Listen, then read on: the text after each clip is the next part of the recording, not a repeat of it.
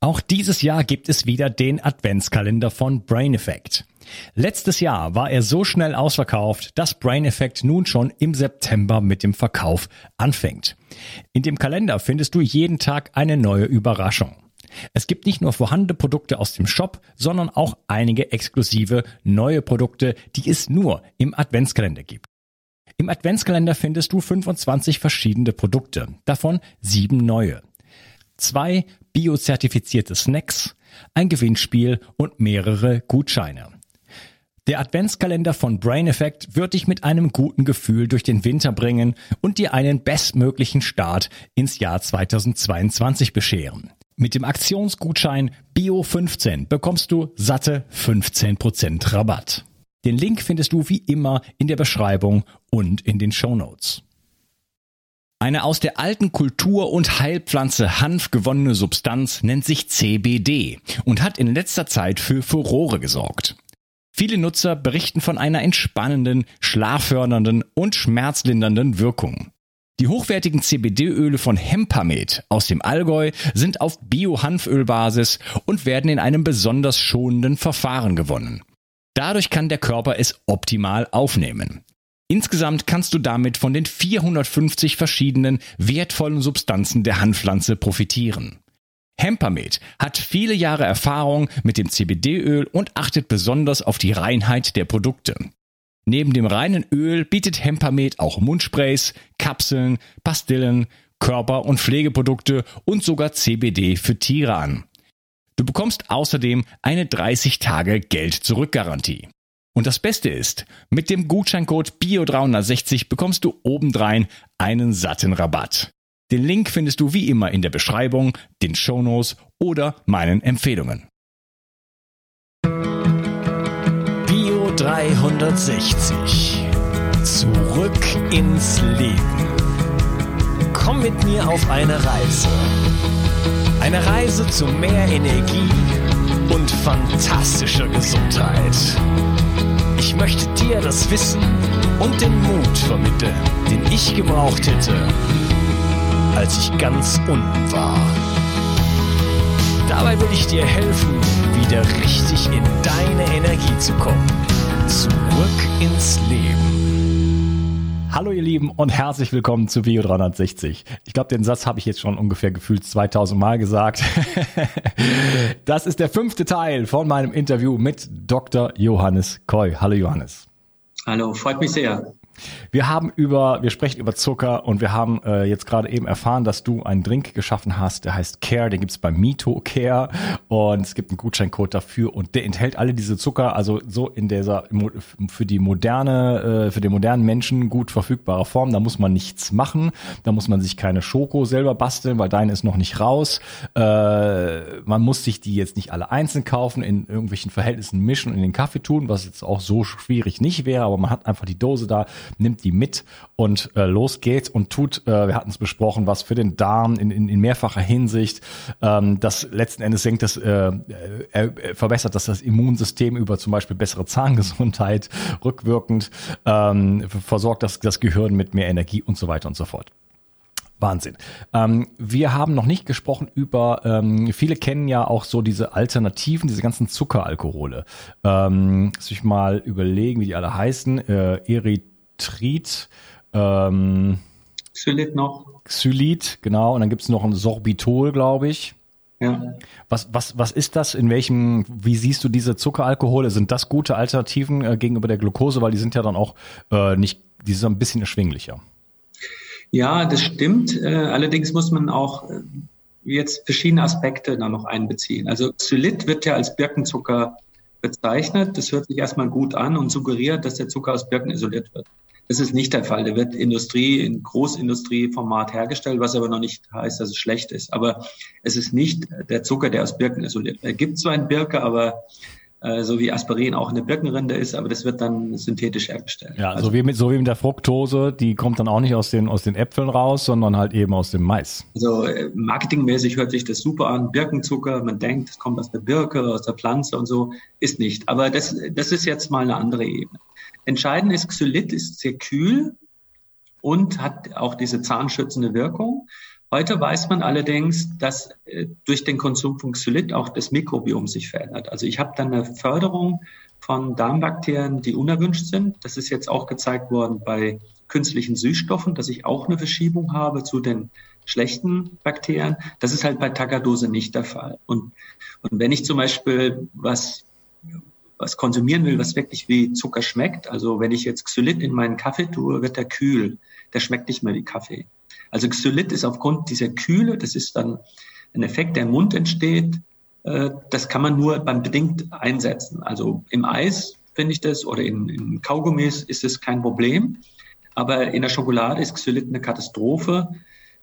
Löst sich auch nicht auf, habe ich nämlich schon mal probiert. Man hat ja, nur Kristalle da, kriegt man überhaupt nicht in den Griff. Ja, und äh, ich, ich muss sagen, ich will ja auch Produkte und Lösungen, die alltagstauglich sind. Also mit Xylit kann man nicht backen. Ich kann damit keinen Kuchen erzeugen. Xylit ist auch ein Polyol, was äh, relativ schnell Durchfall erzeugt. Und mit Xylit kann man keine großen Mengen aufnehmen. Also in kleinen Mengen Xylit, okay, bis auf diese Thematik Mikrobiom, wo es Nachteile hat und geschmacklich finde ich es auch nachteilig. Besser finde ich Erythritol. Da ist auch der kleine Nachteil mit diesem Kühleffekt. Also Erythritol eignet sich zum Beispiel für Desserts, äh, die, die so ein bisschen kühl sind, also so ein Frozen irgendwas, Sorbet, da ist es super, weil das Kühlen eher noch unterstützend ist. Im Gegensatz zu Xylit hat Erythritol den Vorteil, dass es extrem verträglich ist. Es wird nämlich komplett ausgeschieden. Und Erythritol eignet sich auch sehr gut, also Erythritol wird auch als Erythrit bezeichnet, das ist identisch. Das wird eingesetzt, um zum Beispiel in Kombination mit Stevia eine Süße zu erzeugen. Und das funktioniert ganz gut, weil dieser Stevia-Geschmack auch für mich sehr negativ ist. Ja. Wenn man das konsumiert, so als Tee mit Stevia, finde ich das grässlich. Also der Nachgeschmack bei mir im Rachen, im Mund ist, ist gräuslich. Ja. Aber in Kombination mit Erythritol und den Zuckern, die ich habe, schmeckt mir das Stevia nicht mehr. Oder das ist so stark unterdrückt, dass es tatsächlich wie normaler Zucker einzusetzen ist. Und da kommen wir schon zum nächsten Punkt. Also die Poliole, ich habe dann im Rahmen der Rezepterstellung für mein Buch Fit mit Zucker in der Küche mehrere Monate herumprobiert und ich kann dir berichten, ich hatte Momente, wo ich, wo ich den Mixer wegwerfen wollte, weil ich dachte, ich rühre hier den, das Eiweiß und es schlappert und schlappert. Also wenn mit Erythritol oder Xylit, Xylit ist eine Katastrophe, Erythritol ist ein bisschen besser, aber es wird nicht steif. Also Erythritol ist biochemisch ein Polyol, also ein Vielfachalkohol, der unverdaulich ist. Aber er hat nicht die biochemische Wirkung, dass Eischnee steif wird. Wenn ich also mit Erythritol backen will, ich kann kein Eischnee erzeugen. Er wird einfach nicht steif. Und es schlappert und schlappert und man rührt und ist wirklich verzweifelt. Und dann habe ich irgendwann gemerkt, ich muss Kombinationen erzeugen, die im Alltag funktionieren. Und deshalb habe ich dann herumprobiert und bin dann final zu einer Kombination gekommen aus Erythritol, Stevia und Trehalose und Isomaltulose. Und diese Mischung, die habe ich in meinem Buch als Zuckermischung 1 bezeichnet. Die kann jeder, ich habe die Rezeptur offengelegt, die kann jeder selber nachbauen, selber zusammen sich stellen. Die werden wir auch demnächst als Mischung dann anbieten. Da kann man dann den Haushaltszucker beim Kuchenrezept eins zu eins ersetzen. Und das Problem ist, wenn ich nämlich Alternativen habe, die andere Backeigenschaften haben oder andere Süße, dass ich ja die Rezeptur ändern muss. Ich muss dann entweder mehr Zucker reingeben oder die Backtemperatur oder die Backzeit verändern. Und das ist natürlich wahnsinnig kompliziert im Alltag. Wenn ich meinen Lieblingskuchen backen will, dann will ich möglichst einfach mit neuen Zuckern sozusagen das alte Rezept nutzen. Und deshalb habe ich die Zuckermischung 1 aus diesen Zuckern Trehalose, das ist eine gleichmäßige Traubenzuckerquelle, Isomaltulose, der diesen Karamelleffekt hat, dass der Kuchen auch nach Kuchen schmeckt, und Erythritol und Stevia, um die Süße zu erzeugen und die Kalorien zu senken. Das heißt, mit dieser Zuckermischung, die ist auch recht günstig, die kann man dann einsetzen, um den normalen Kuchen zu backen muss das Rezept nicht ändern, dieselben Backzeiten, derselben Geschmack, dieselbe Bräunung, alles easy going. Man hat aber massiv weniger Fructose, weil die Trehalose und Erythritol einen Großteil der Fructose ersetzt. Und durch Erythritol und Stevia und auch Trehalose, die Kalorien reduziert ist, habe ich einfach 33 Prozent weniger Kalorien. Das heißt, ich habe eine Möglichkeit, diese Zuckerkomponente die wir einführen mit dem Haushaltszucker, so zu verändern, dass ich denselben Geschmack habe, dieselben Backeigenschaften, aber kein Blutzuckeranstieg mehr, wenige Kalorien und kann damit im Alltag meinen Zucker eins zu eins ersetzen. Also auch bei, ich mache mir dann für einen Salat zum Beispiel auch so Dressings aus Sahne, Zitrone und diese Zuckermischung. Also die kann man für Waffeln einsetzen, die kann man in allen Bereichen einsetzen, wo Zucker im Bereich von Backen oder Nichterhitzung auch verwendet werden. Das ist halt convenient, ist einfach. Okay. Ab wann ist das äh, erhältlich? Also wir haben die Inhaltsstoffe, also die Inhaltsstoffe selber kann man jetzt schon bestellen, sich selber mischen. Kann man sich selber machen? Mhm. Ähm, das ist halt ein bisschen auf, ja, ein bisschen umständlich, weil man halt vier Komponenten mischen muss. Das geht. Aber deshalb will ich mit der Firma Noprovento das demnächst dann anbieten. Ich denke, das wird dann so in sechs bis acht Wochen der Fall sein. Aber jeder kann jetzt schon selber die In Inhaltsstoffe zusammen. Ja, das ist ja hier immer verfügbar, der Postcast. Deswegen ähm, sechs bis acht Wochen. Wir reden von, sagen wir mal, Anfang November 2021? Ja, ja. Sowas, okay. Ja, ja. Gut, also kurz nachdem der Podcast rausgekommen ist, also da vielleicht dann später nochmal reinschauen. Ich werde das dann auf jeden Fall, wenn du mir vielleicht dann nochmal kurz Bescheid sagst, äh, dann nochmal unten die Shownotes dran reintun, ja. dass dann auch nochmal der Link dann da ist. Ja, äh, das ist sowieso eine Episode, wo man auf jeden Fall, ich sag mal, die ersten zwei Teile, die sollte man sich, glaube ich, fünfmal im Jahr anhören, damit man es nicht vergisst, ja, weil ja. wir, das so essentiell ist, was wir hier besprochen haben. Äh, das ist wirklich äh, Wahnsinn. Ähm, ja, ich, wir wollen nicht äh, sieben Teile machen. wo es das hergeben würde. Wir könnten den Rekord brechen hier. Ähm, nichtsdestotrotz, ähm, eine Sache möchte ich mindestens noch ansprechen. Ähm, ja, oder eigentlich zwei. Wie sieht's jetzt mit Getreide aus? Weil wir haben ja gesagt, ist, das Problem ist ja nicht nur die rein, der reine Haushaltszucker oder die Fructose, sondern wir haben ja ganz viele Dinge, nämlich eben Mehl oder eben halt die ganzen Getreidegeschichten die ja so ubiquitär sind, weil wir ja äh, die durch die äh, die Ernährungspyramide dann irgendwann mal umgebaut haben auf hin zu mehr Kohlenhydraten, weil das Fett ja so böse ist und ähm, oder war angeblich und ähm, das deshalb äh, ja, haben wir uns daran gewöhnt, so viel Getreide zu essen, was es ja auch entwicklungsgeschichtlich nie gab. Also bevor wir Ackerbau gemacht haben, gab es das überhaupt gar nicht, muss man ja auch mal sagen.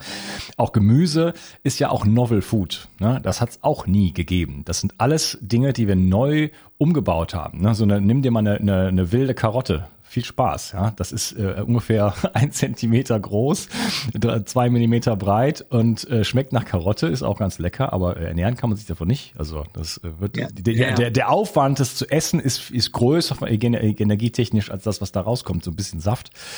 Ähm, das heißt, wir haben äh, unsere Ernährung extrem umgestellt und äh, der Körper ist natürlich nicht umgestellt in diesem Sinne, ähm, aber wir haben jetzt einfach diese Situation, dass wir uns so ernähren. Wie kommen wir jetzt raus aus der Nummer? Also was wir können ja jetzt nicht jeder ist bereit zu sagen, ich will nie wieder Brot essen, ich will nie wieder Kuchen essen, ich will nie wieder und so weiter. Keine Kartoffeln, keine, keine, keine Nudeln. Ähm, Gibt es da irgendwo so einen Mittelweg für, die, für den modernen äh, urbanen ja, Menschen? Das ist ein ganz wichtiger Punkt, den du da ansprichst, denn was viele Menschen nicht wissen, es wird immer wieder kolportiert, dass wir so viel Zucker konsumieren, irgendwie 34 Kilo pro Jahr.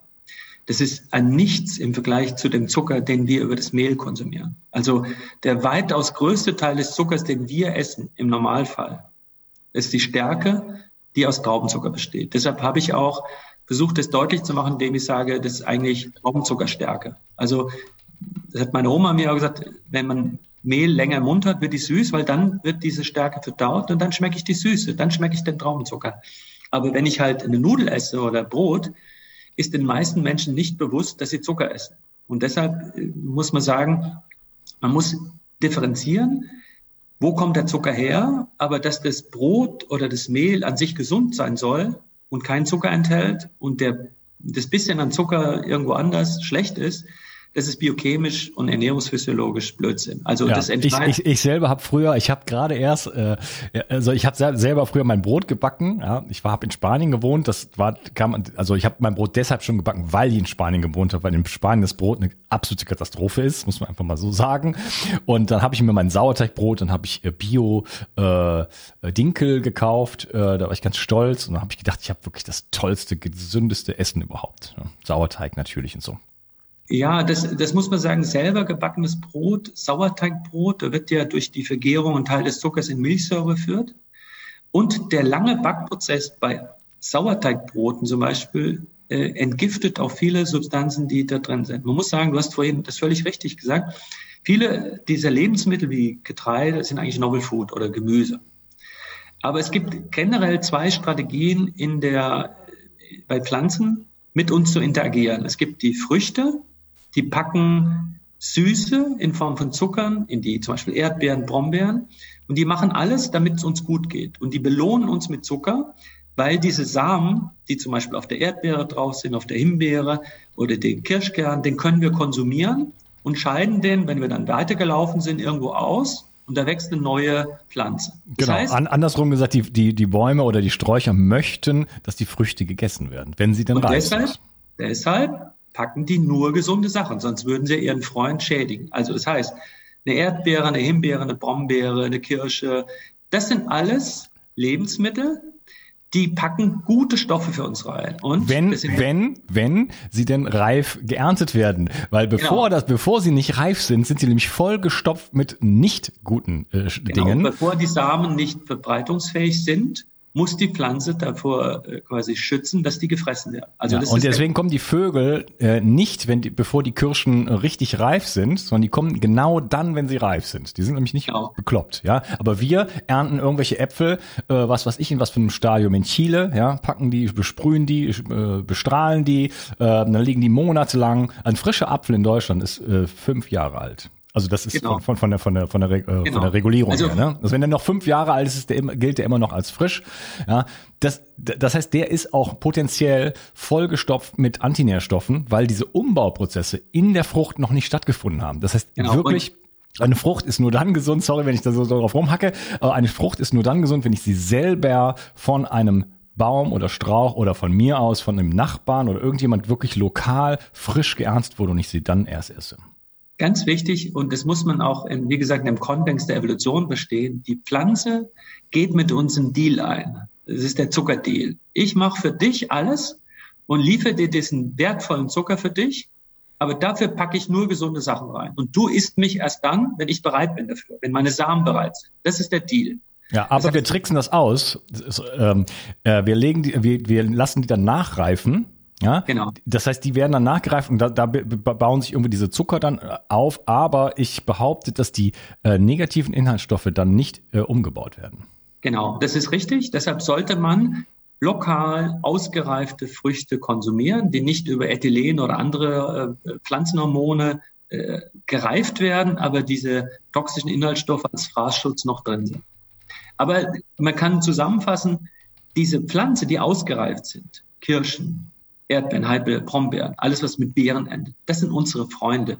Die geben da keine Substanzen rein, wenn die ausgereift sind, die uns schädigen. Nein, die wollen, dass der Jäger und Sammler oder das Tier, das das konsumiert, möglichst lange gesund und möglichst weit läuft. Also, das sind unsere Freunde. Und dann gibt es Lebewesen, oder äh, nicht Lebewesen, Pflanzen, die produzieren Samen. Wenn die konsumiert werden, ist es das. Also da wird keine Verbreitungseinheit mehr kommen die ausgeschieden wird und die Pflanze ist zerstört. Und dazu zählen halt die Gräser. Gräser produzieren Samen mit sehr viel Zucker, aber die Samen werden zerstört, wenn sie gegessen werden.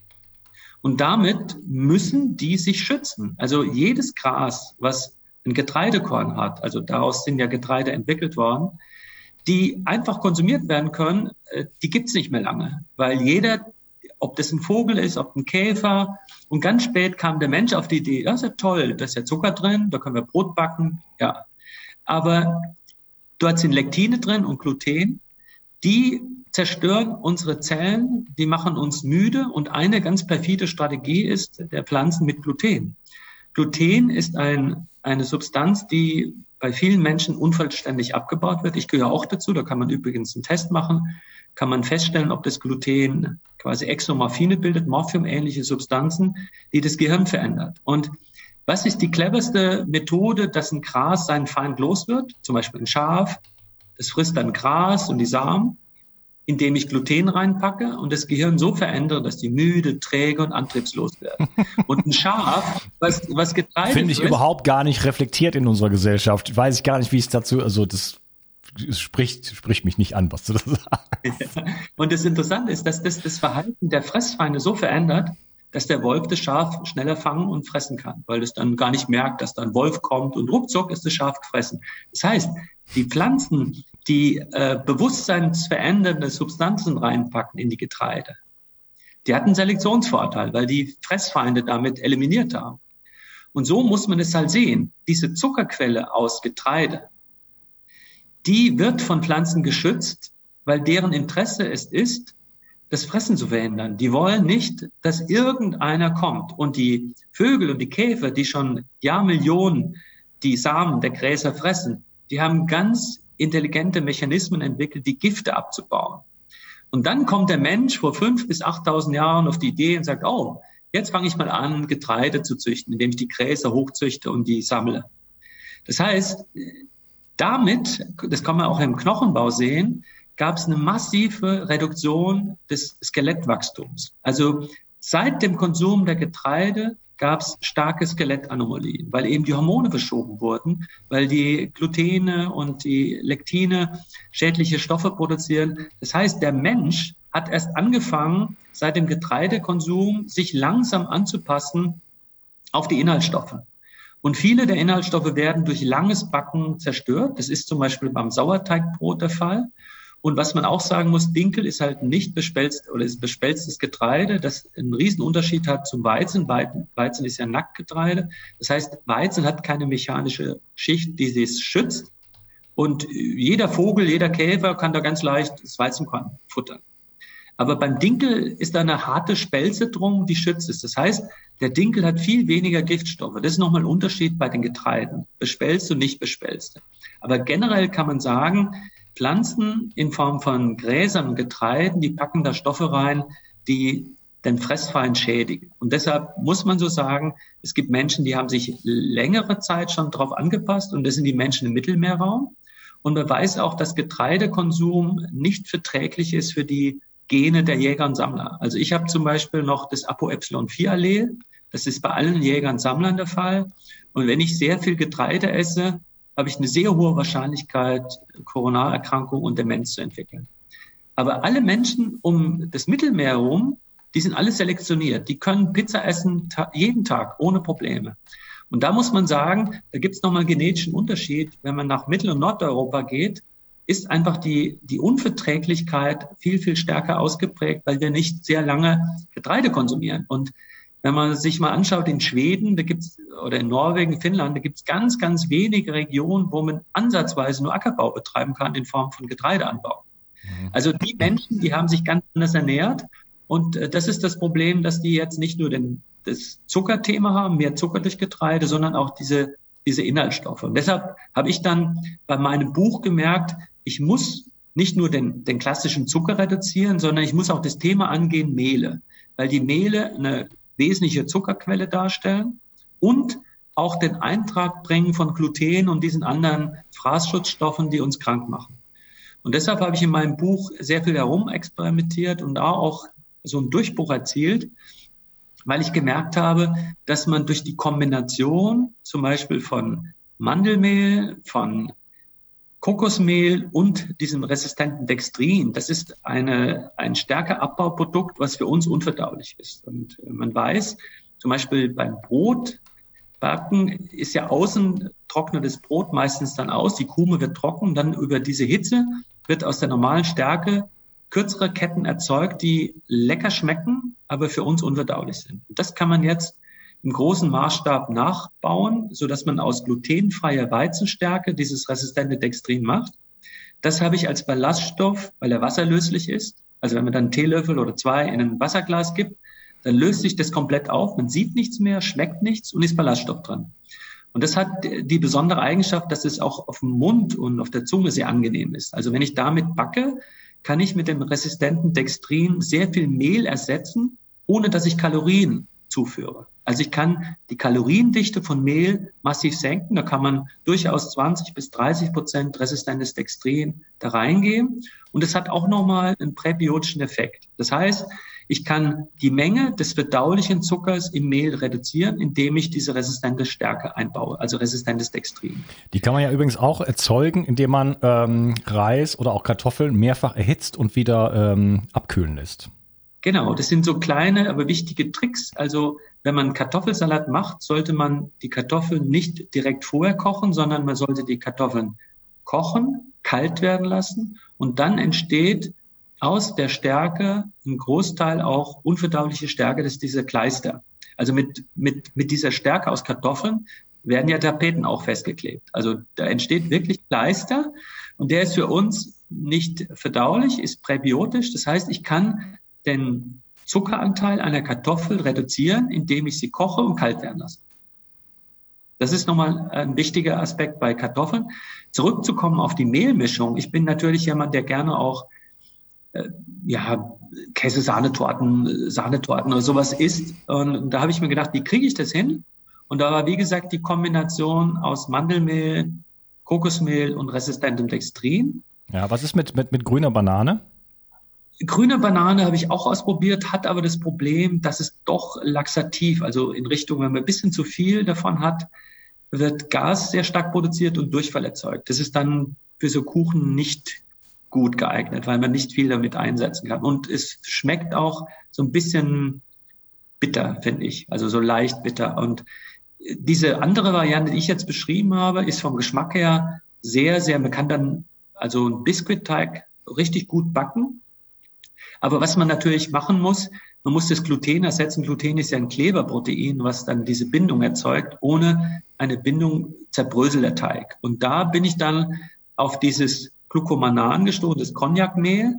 Das ist was ganz, ganz Großartiges, weil es Stärke ist, die aus Glucose und Manose besteht, also zwei Zucker, die aber so verknüpft sind, dass wir diese nicht verdauen können. Und das ist dieses Cognacmehl aus dieser Cognac-Wurzel, hat nichts mit dem Cognac zu tun, das ist einfach eine Wurzel in Asien über 5000 Jahre ein wichtiges Mehl darstellt. Also das ist in Asien ein wesentlicher Bestandteil der Küche und es wird zum Beispiel auch in Glasnudeln eingesetzt. Das sind Nudeln, die unverdaulich sind de facto. Jetzt gibt es auch aus dem Cognac-Mehl, aus Glucomanan, gibt es Nudeln, die kann man sehr gut nehmen die unverdaulich sind. Also man kann damit quasi Nudeln konsumieren. Die schmecken natürlich nicht so ganz wie normale Nudeln. Da gibt es jetzt neue Entwicklungen, wo auch dann noch zum Beispiel Hafermehl mit drin ist, was auch glutenfrei ist, dass es mehr nach normalen Nudeln schmeckt.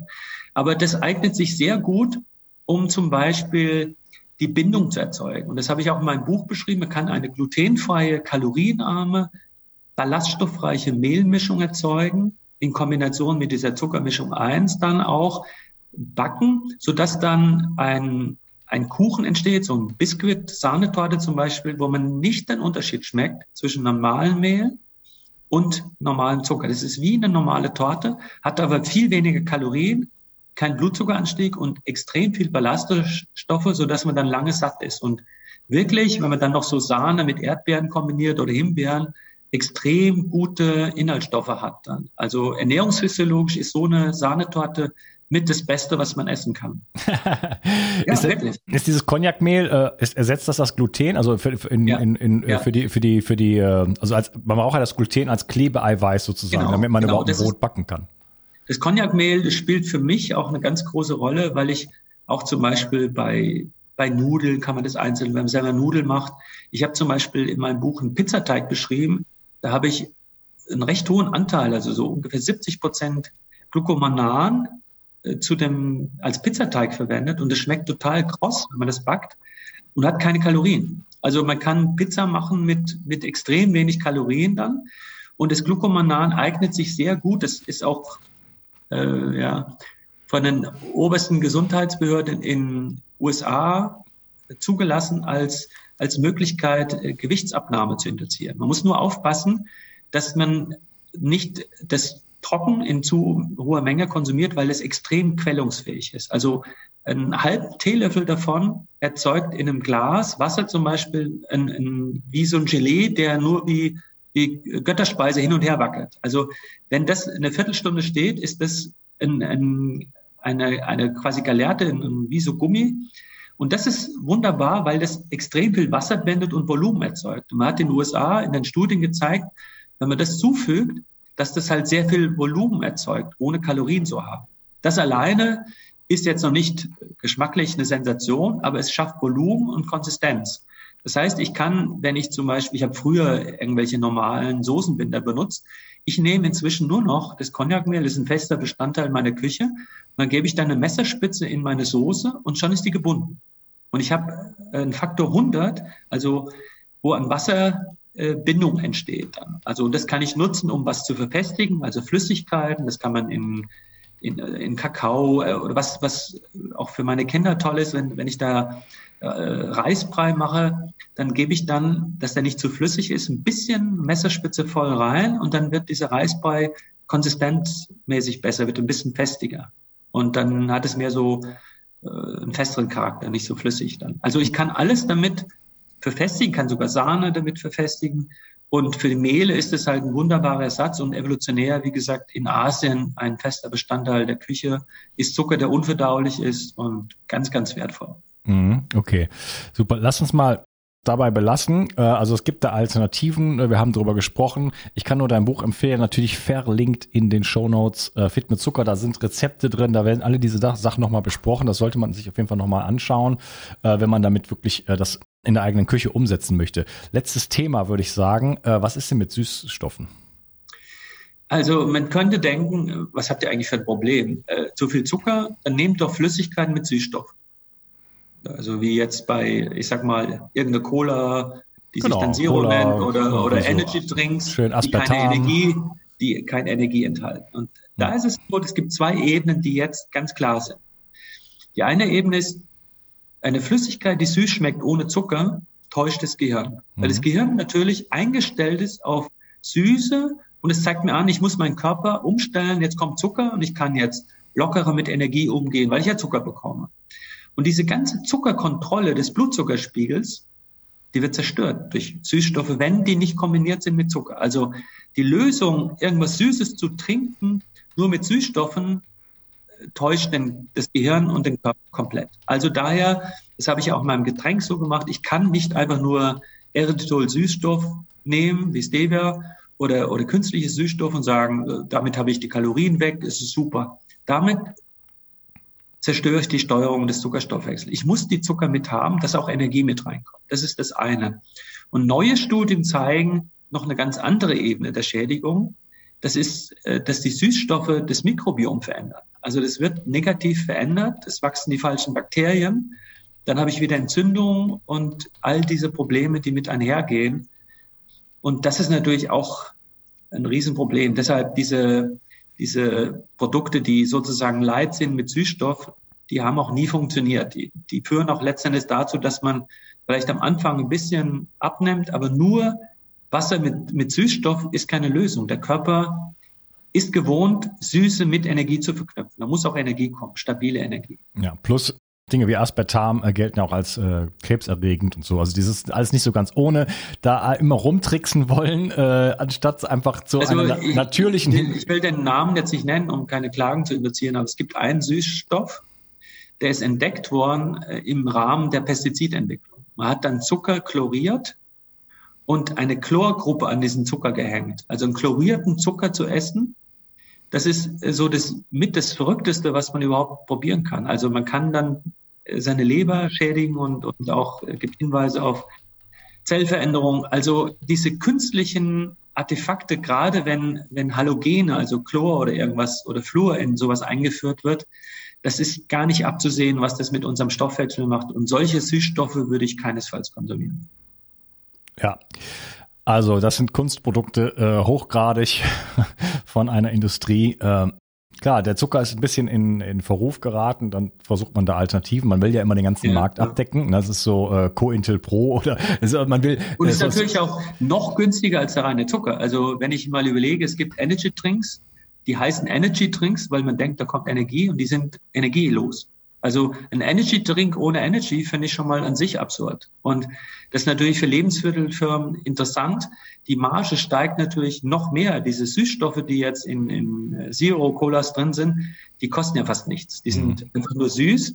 Das bedeutet, ich trinke Wasser mit Geschmack und künstlichem Süßstoff. Ja, die, die, Energy, die Energy Drinks, äh, die, die verarschen einen ja. Also ganz im Gegensatz zu 360 Energy, wo überhaupt nichts dergleichen drin ist, von dem ich jetzt spreche. Da ist dann nämlich eben Koffein drin oder ähm, äh, ah, aus Brasilien, jetzt fällt es mir gerade nicht ein. Guarana. Guarana, genau. Guarana ist dann da drin. Das heißt, hier wird die Nebenniere aktiviert, äh, Cortisol auszuschütten und da, der, da, dann steigt der Blutzuckerspiegel und dann hat man natürlich tatsächlich kurzfristig mehr Energie. Aber das äh, äh sozusagen äh, auf Kosten des Systems. Also ich, ja. ich, ich äh, presse noch was heraus aus dem System und das kann man ja mal machen, ja, von mir aus. Ähm, nur bitte dauerhaft nicht, weil ansonsten fährt man sich einfach die, gegen die Wand. Ja, weil man die Ressourcen vorzeitig nutzt. Also das heißt, ich kann, wenn ich mal äh, wie jetzt beim Tennisspiel, kann ich über, über Guarana oder Koffein schon Energie freisetzen. Aber wenn ich das permanent mache, jeden Tag morgens meinen Energy Drink, dann nutze ich ja meine Energieressourcen und verbrauche die und hebe mir sie nicht auf für besondere Momente. Und das ist eigentlich der, das Prinzip. Ich muss diese, diese Hormone, wie jetzt ähm, Cortisol oder auch mit dem Koffein, das wird ja ganz gezielt genutzt, um die Energie kurzfristig zu erhöhen. Und das verschieße ich dann, weil ich das für allen möglichen Tagessituationen nutze. Ja, genau. Und bei 360 Energy füllt man die Energiereserven sozusagen auf über die Nukleotide und viele andere Sachen, die den Mitochondrien helfen, einfach diese Umsetzung sozusagen von dem, was man als, als Nahrungsmittel von Fetten und äh, Zuckern dann reinbekommt, dann überhaupt auf die Straße zu bringen, sozusagen, ja, um den ATP umzuwandeln. Kann ich nur unterstützen, das ist ganz wichtig, denn Energie alleine ist das Problem noch nicht gelöst, sondern ich brauche die Bausteine. Nukleotide zum Beispiel, also solche Inhaltsstoffe, die zur Funktionalität beitragen, die meine Zellen reparieren oder als Baustein für ATP dienen. Das ist auch ganz entscheidend. Ja. Wow, das war ein Spitzengespräch. Vielleicht eine Sache noch. Was hältst du denn von äh, sowas wie ähm, No Carb? Ich kann aus, aus weil ich mich mit dem Stoff, ich war ja durch mein Buch Ketogene Ernährung, also die Antikrebsernährung, da war ich ja mit der Erste, der das quasi gefördert hat und gesagt hat, eine kohlenhydratarme ketogene Ernährung kann die Krebstherapie massiv verbessern. Und ich habe da auch äh, jetzt sehr viel ausgelöst, Positives, aber man muss auch sagen, in meinem Buch, die neue Antikrebsernährung, habe ich beschrieben, wie man über eine moderate ketogene Ernährung auf Dauer diesen Blutzuckerspiegel stabil halten kann und das Krebswachstum hemmen kann damit. Und durch eine harte ketogene Ernährung, wenn ich das also von der Chemotherapie mache, kann ich ganz gezielt ja die Umwandlung von Glucose in Ribose verhindern, sodass die neue DNA nicht gebildet werden kann und die Schäden, die ich über Chemo- und Strahlentherapie auslöse, nicht repariert werden. Das ist ein sinnvoller kurzfristiger Einsatz von einer harten ketogenen Ernährung. Aber es zeigen die Studien jetzt ganz eindeutig, wenn ich auf Dauer eine starke, also mittlere bis starke ketogene Ernährung durchführe, habe ich zu wenig Glucose. Und zu wenig Glucose erhöht die Radikalbildung und die Zellalterung. Also Mitochondrien sind gute Verbrennungsmaschinen, aber sie machen auch Radikale und Alterung. Und die Menschen, die sich so hart ketogen ernähren, haben auch eine erhöhte Wahrscheinlichkeit, Diabetes zu entwickeln, weil die so wenig Zucker bekommen, dass die gezwungen werden, sehr viel Zucker selber zu produzieren. Also das, man setzt den Körper unnötig unter Dauerstress, wenn ich die Zuckermenge so stark äh, reduziere, dass ich aus, aufgrund von Eiweißen immer meinen Zucker selber produziere. Deshalb kann ich nur sagen, man kann das sehr gut einsetzen. Ich habe auch jetzt einen neuen Keto-Drink als Pulver entwickelt, der auch demnächst auf den Markt kommt. Da haben wir sogar 80 Prozent der Energie in Form von Fetten. Aber das gelöst, es löst sich sofort in Wasser und ergibt sowas sahnig, cremiges, Pina ähnlich, also sowas ganz fruchtiges, äh, angenehmes, was man gerne trinkt. Und damit kann man zum Beispiel abends über Nacht eine Ketose erzeugen, um Gewicht zu verlieren. Aber da sind auch die Zucker drin, die schützend sind, Tagadose und Galaktose, dass also die Galaktose noch da ist fürs Gehirn. Aber wenn man das mit einer klassischen Atkins-Ketose macht quasi, und dann nicht auf die Qualität der Fette achtet, also sagen wir mal mit Schweinshaxe kombiniert mit mit anderen Fetten, dann habe ich ein Riesenproblem, weil ich meinen Körper unter Druck setze. Ich habe nicht mehr genügend Zucker, um die Vergärung zu machen, um die Alterung zu unterdrücken. Und das zeigen übrigens auch Studien. Es gibt eine menschliche Erkrankung, bei dem Menschen sehr schnell altern. Das ist Werner-Syndrom. Und dann hat man lange nach den Ursachen geforscht und festgestellt, zum Schluss, die haben vermehrt DNA-Schäden und viele Radikale. Und die Ursache dafür ist, dass das TKTL1-Gen abgeschaltet wurde. Also wenn ich diesen Vergärungsstoffwechsel nicht in den wichtigen Zellen habe, jetzt wie jetzt Nervenzellen, Netzhaut, Gehirn und sowas, dann habe ich tatsächlich eine erhöhte Alterung. Und ich werde mit 30, 35 dann so alt aussehen wie andere mit 60. Also deshalb, mein Credo ist nicht, Zucker verbannen, sondern Zucker so gleichmäßig dem Körper zur Verfügung stellen, dass er die sinnvollen, wichtigen Reaktionen wie Zellregeneration gut durchführen kann, dass das Gehirn immer gleichmäßig mit Zucker versorgt wird, aber die, Blut, also die Blutglukosespitzen, die muss man halt stark reduzieren. Und die, die alte, also die andere Alternative, dass man sagt, Zucker ganz weg und, und Kohlenhydrate ganz runter, das ist auch kontraproduktiv. Das sind Leute, die schlank sind, aber die auch schneller altern und letztendlich sehen die auch ein bisschen ausgemergelt aus, wenn die mhm. lange. Und so ein, so ein Mix davon? Rein, raus, rein, ich, raus? Ja, ein Mix, äh, das ist das metabolische Training, das ist gut, das kann man über intermittierendes Fasten machen, das kann man mal machen, dass man Phase einlegt, das hat man früher ja automatisch gehabt über Jagdmisserfolg oder halt äh, Fastenzeit, Ramadan, da waren das ja auch religiös geprägte Fasten, äh, wo das metabolisch gemacht wurde. Man kann es auch sehr gut freiwillig machen, dann wo man so eine Woche mal einlegt. Aber dieses dauerhafte ketogene Ernähren finde ich schlecht. Was ich jetzt spannend finde, und das ist auch so mein Vorschlag, so eine Art ketogene Ernährung 4.0, ist quasi die klassische ketogene Ernährung mit den gesunden Fetten, wie den MCTs kombinieren, dass also auch MCTs für die Energiefreisetzung des Gehirns genutzt werden können. Und das kombiniert noch mit den Zuckern, dass man, ja, sehr schön, super. Mein Bulletproof Coffee habe ich während des Interviews getrunken. Ja, und das, dieser Bulletproof Coffee, den kann man natürlich jetzt nochmal modifizieren und die Ketose sogar noch verbessern, indem man Galaktose und Tagatose zugibt. Also das sind Zucker, die sind keto-friendly, weil die die Mitochondrienaktivität erhöhen, die Fettverbrennung erhöhen. Und das wird, glaube ich, zu einer ganz neuen ketogenen Ernährung führen, weil die Leute dann merken, es funktioniert besser, ist angenehmer und, und vor allen Dingen gesünder. Wow, okay. Ja, da habe ich, das war eine riskante Frage, weil ich habe gedacht, im schlimmsten Fall zerlegst du mir hier meinen Lebensstil aufgrund von nein, neuen, nein, nein. neuen wissenschaftlichen Erkenntnissen, aber genau das mache ich, das sehe ich, das kann ich vielleicht mit den neuen Zuckern sozusagen, oder nicht, so neu sind die ja nicht, aber mit diesen Zuckern, über die wir gesprochen haben, noch ein bisschen optimieren. Äh, Finde ich sehr, sehr spannend, aber letzten Endes mache ich das, ich gehe da immer rein, raus aus der Ketose.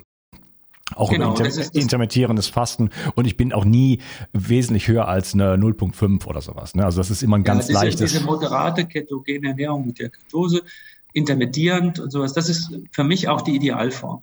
Ich ja, vielleicht gelegentlich mal ein, ein Fasten, habe ich jetzt schon ein bisschen länger nicht mehr gemacht, aber so eine richtige Fastenkur mal reinhauen. Da geht man natürlich ganz tief in die Ketose, da kommt man auf ganz hohe Werte. Aber auch das äh, als Trainingseinheit, so einmal, einmal eine oder zwei Wochen ins Trainingscamp sozusagen zu gehen, auch das ist, glaube ich, äh, ein, ein, toller Anreiz für den Körper zu sagen, okay, ich gehe jetzt mal voll in diesen Stoffwechsel rein, kann sehr, sehr viel, äh, entlastet natürlich unglaublich viel, zum Beispiel also, die Bauchspeicheldrüse. Ja, äh, das kann ich nur, kann ich nur bestätigen. Also dieses metabolische Training mit den Wechsel ist viel besser. Bei Krebs hat man sogar gezeigt, dass dieses dauerhafte Ketogene nicht so gut wirkt wie dieser Wechsel aus ketogener Ernährung und normaler Ernährung, weil die Krebszellen sich dann auch auf die Ketose einstellen und umstellen. Und durch den Wechsel erzeugt man immer wieder eine neue Situation und die müssen dann auch ihren Stoffwechsel immer ändern. Also ich glaube, das Sicherste ist halt evolutionär zu denken. Also unsere Vorfahren hatten es permanent. Wir sind daraufhin adaptiert auf dieses mal äh, Defizit haben in Kalorien, sich anpassen, Stoffwechsel muss in Richtung Ketose gehen, dann wieder mehr. Das ist besser als gleichmäßig harte ketogene Ernährung oder gleichmäßig große Zuckermengen oder so. Hm. Alright, ich glaube, wir haben's. Also, wir essen nicht nur zu viel Zucker, wir essen äh, auch die falschen Zucker. Das führt zu immer diesem äh, Auf und Ab von Blutzuckerspiegeln. Insulin haut dann rein, äh, erschöpft unsere Bauchspeicheldrüse, der, der da, dauerhafte Blutzuckerspiegel HbA1c äh, steigt, verklebt die Hämo, das Hämoglobin. Das führt zu weniger Leistungsfähigkeit. Äh, die Zellen verkleben letzten Endes noch. Wir bekommen weniger Sauerstoff in den gesamten Organismus. Äh, das führt auch dazu irgendwann zu einer Insulinresistenz. Der, das ganze, die ganze Steuerung vom, vom Gehirn aus funktioniert funktioniert nicht mehr richtig und wir schieben nur noch irgendwelche Sachen in uns rein. Wir bewegen uns nicht mehr, weil wir so keine Energie mehr haben. Ja? Und die Lösung ja. liegt, liegt in einem zyklischen, in besseren Zuckern, in einem zyklischen Rein und Raus in der Ketose und vor allen Dingen auch in einer, einem ja, natürlicheren Leben im Sinne von auch, dass wir uns wieder belasten, dass wir äh, die Glykogenspeicher auch mal ab und zu mal entleeren. Also man sollte mindestens einmal am Tag irgendwann mal ein bisschen Gas gegeben haben und äh, auch mal paar, paar Nahrungsaufnahmen, also Mahlzeiten einfach ausfallen lassen, mal ein, Auch vielleicht nicht immer nur, ich mache immer 8, 16 zu 8, sondern ich mache mal 16 zu 8, aber dann mache ich auch mal, ab und zu esse ich einfach mal einen Tag nichts. Ja, oder ja. lass das, lass das, lass das Mittagessen ausfallen, damit auch da nicht der Körper immer so in so eine Routine kommt, sondern äh, dass wir immer im Austausch mit der Umwelt stehen und uns den Anforderungen gerecht werden, weil das sorgt dafür, dass der Körper immer durch dieses dynamische Spiel des Lebens, nenne ich es einfach mal, äh, gesundet und äh, in allen Bereichen irgendwo ähm, die Oberhand gewinnt. Ja, und noch als Ergänzung, ich ich kann dir nur komplett zustimmen. Aber als Ergänzung nochmal, wenn ich diese Esspausen habe, dann habe ich ja in dem Moment auch nicht ausreichend Zucker. Ich muss in die Ketose. Das ist ja ein Zeichen, dass der Stoffwechsel umgestellt hat. Und wenn ich dann in der Ketose bin, hänge ich komplett von der Energiefreisetzung der Mitochondrien ab. Und das bedeutet, ich brauche dann funktionierende Mitochondrien. Und das ist auch im Sportbereich gemacht worden, wenn man nüchtern läuft. Das heißt, morgens aufsteht, nicht frühstückt und Sport treibt dann wird der, werden die Glykogenspeicher geleert und dann muss alles über die Mitochondrien kommen. Und dann kann ich die Mitochondrien quasi abbauen, die defekt sind. Und ich kann meine Mitochondrien ersetzen mit funktionellen, richtigen Mitochondrien, die gut funktionieren. Und das spürt man, weil man dann die Alterung reduziert. Und gleichzeitig ist es auch so, wenn man sich so ernährt und niedrigen äh, Zuckerbelastungswert hat, HbA1c, ist natürlich auch der Rest des Körpers nicht so belastet. Also ist ja nicht nur so, dass der Zucker im Blut ist, sondern er geht ja dann aus dem Blut in die Gewebe und dann kommt er in Kontakt mit Kollagen und Elastin und dann macht er diese Eiweiße auch steif. Und das sieht man, wenn man zum Beispiel bei Menschen sieht, die sehr viel Zucker essen, dann hängt die Haut am Hals. Und das, das ist auch, finde ich, ein Lohn, den man dann bekommt, wenn man sich so ernährt, dass die Haut straffer wird, weil eben Zucker die Haut nicht mehr so äh, schlaff macht. Das Insulin, wenn das reduziert wird, hat auch einen Effekt, weil das ist ja ein anaboles Hormon. Wenn das reduziert wird, äh, wenn das hoch ist mit einem hohen Blutzuckerspiegel, habe ich dafür weniger Somatotropin, also das Wachstumshormon, und weniger Testosteron. Das heißt, wenn ich meinen Blutzucker senke, habe ich weniger Insulin und dafür mehr Wachstumshormon und kann mich über Nacht besser regenerieren und mein Testosteronspiel steigt und gleichzeitig bekomme ich schönere Haut und straffere Haut. Das heißt, wenn man das macht, äh, so wie wir das heute besprochen haben, ist es nicht nur so, dass man per se gesünder ist, sondern man hat auch viele Vorteile im Alltag. Man kann die Treppe besser hochlaufen, weil man mehr Sauerstoff hat. Man hat aber auch mehr straffe Haut und mehr Körperspannung, mehr Energie und mehr dieser gesunden, wichtigen Hormone. Ja, super. Also da es ist einfach äh, so viele Effekte und die Summe davon äh, sorgt einfach für mehr Zufriedenheit und Glück auch. Ne? Durch mehr Gesundheit, äh, durch mehr Leistungsfähigkeit. Leistungsfähigkeit, da geht's ja nicht darum, kann ich die 100 Meter in 10 Sekunden oder in 20 Sekunden rennen. Das ist völlig uninteressant. Äh, wie fühle ich mich im Leben? Bin ich, bin ich dem, dem Leben überhaupt gewachsen? Ne? Ja, spring, spring ich morgens aus dem Bett und will die, will die Welt umarmen oder quäle ich mich die ganze Zeit so durch die Gegend? Und das macht nämlich keinen ja, Spaß. Diese, diese, genau, das ist nicht dieser 100 Meter Lauf entscheidend. Das ist die Grundenergie, die Herausforderungen des Alltags äh, zu bewältigen und so dieses energetische Grundgefühl zu haben, dass man sagen kann, ja, ich packe es an, ich, ich mache was. Also das, das wird von vielen beschrieben und das ist auch so ein Payback im Hier und Jetzt. Man wird nicht entlohnt erst nach zehn Jahren, sondern es geht nach drei, vier, fünf Wochen schon los. Und die Hautalterung, die sieht man dann einfach, die Verbesserung schon nach ein paar Monaten. Also das heißt, man wird entlohnt durch Effekte, die einem gut tun und äh, so, dass es nicht nur ein, sag mal, ein Zugewinn Lebenszeit ist, äh, abstrakt, in, in 30 Jahren lebe ich ein Jahr länger oder so irgendwas. Das ist, das ist nicht der Fall. Das ist, kommt dazu, aber ich habe jetzt was davon. Das ist das Spannende. Ja. Lieber Johannes, finde ich eine der wichtigsten Episoden überhaupt, äh, weil wir so viele Dinge angesprochen haben, was den Stoffwechsel eigentlich angeht. Ähm, und da sind selbst mir noch Lichter aufgegangen. Ich meine, ich, irgendwo wusste ich das alles schon, aber trotzdem, wir haben das so schön komprimiert, also komprimiert, gut, wir sind fast drei Stunden in der Aufnahme, über zweieinhalb Stunden ähm, für die Zuschauer, ähm, aber trotz alledem so kompakte Informationen, so in dieser Zeit, sage ich jetzt mal, äh, wo so viel drin steckt, äh, was man wissen muss, meiner Meinung nach, heutzutage.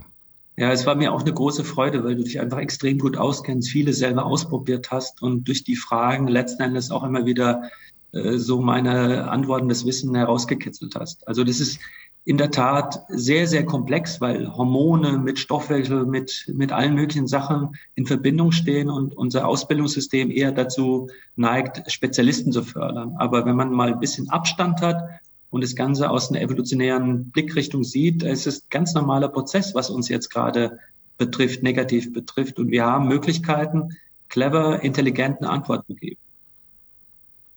Wunderbar. Eventuell werde ich die Episode ein bisschen verzögern, ähm, so dass äh, deine deine Webseite, deine Produkte da schon auf dem auf dem Markt sind. Ja, vielleicht, kriegen ja. wir das, vielleicht kriegen wir das so hin. Also auf jeden Fall den Blick in die Shownotes. Den Drink gibt's auf jeden Fall, egal wann es rauskommt, der, den gibt's jetzt schon, wo wir es aufnehmen. Äh, das ist schon mal eine mega Lösung sozusagen.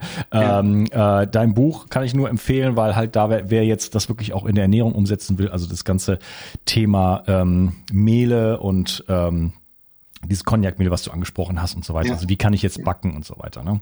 Aber dann lag ich ja damals so ganz so schlecht nicht mit meinem Dinkel. Ich ähm, würde jetzt heute, also wenn ich wenn ich Brot kaufe, ähm, dann äh, hier in Frankreich sehr beliebt Emma, Einkorn. Ja, Emma ist auch ein Urgetreide, also genau, noch noch früher, also Einkorn und Emmer sind wirklich, es gab ja früher diesen Emmer-Reis bei den Germanen. Das kann ich nur empfehlen. Wenn der auch gekocht wird, kalt wird, dann hat man diesen Effekt. Und diese bespelzten Getreide, Einkorn, Emmer, Dinkel, also bei Dinkel gibt's auch leider Sorten, die mit Weizen gekreuzt sind. Also deshalb, um ganz sicher zu gehen, Emmer. Genau. Das ist so der Reis äh, aus Bayern, wenn man so will. Da gibt's ganz tolle Produkte. Und Einkorn. Das ist sehr nussiges Mehl, auch wertvolle Inhaltsstoffe diese Urgetreide, die sind nochmal ganz anders als das Nacktgetreide Weizen. Ja, genau. Und das dann halt äh, äh fermentiert, also am lange schön Sauerteig, 24 Stunden und so weiter. Da hat man dann viel, viele der Effekte, der negativen Effekte, wo wir drüber gesprochen haben, dann äh, auch dann durch das Backen und so weiter dann aufgelöst. Und ja. dann, äh, wenn man das dann jetzt nicht von morgens bis abends isst, dann ist das auch eine Alternative, wo man sagt, hey, Absolut. ich kann auch ab und zu mal Brot essen, das ist okay. Ja, ja, also die, die meisten Giftstoffe sind dann nicht mehr dort drin, weil die das über mechanischen Schutz machen, die Spelze. Und deshalb werden die Getreidesorten heute nicht mehr angebaut, weil 30 Prozent des Ertrages weggehen in Form der Spelze. Es muss dann nachher nochmal entspelzt werden. Aber wenn man weiß, dass ein mechanischer Schutz besser ist, als die Gifte in dem Getreide drin zu haben, hm. dann sind, glaube ich, auch mehr Leute bereit, Emmer und Einkorn zu essen. Ich bestelle mir das auch immer, weil das einfach auch eine tolle Alternative ist. Und wenn man dann selber Brot backt, ich habe auch in meinem Buch Sauerteigbrot mit resistentem Dextrin, da kann man die Energiedichte senken. Und durch die Backzeiten kann man auch Sorge dafür tragen, dass viele dieser Inhaltsstoffe durch die Hitze einfach entgiftet werden.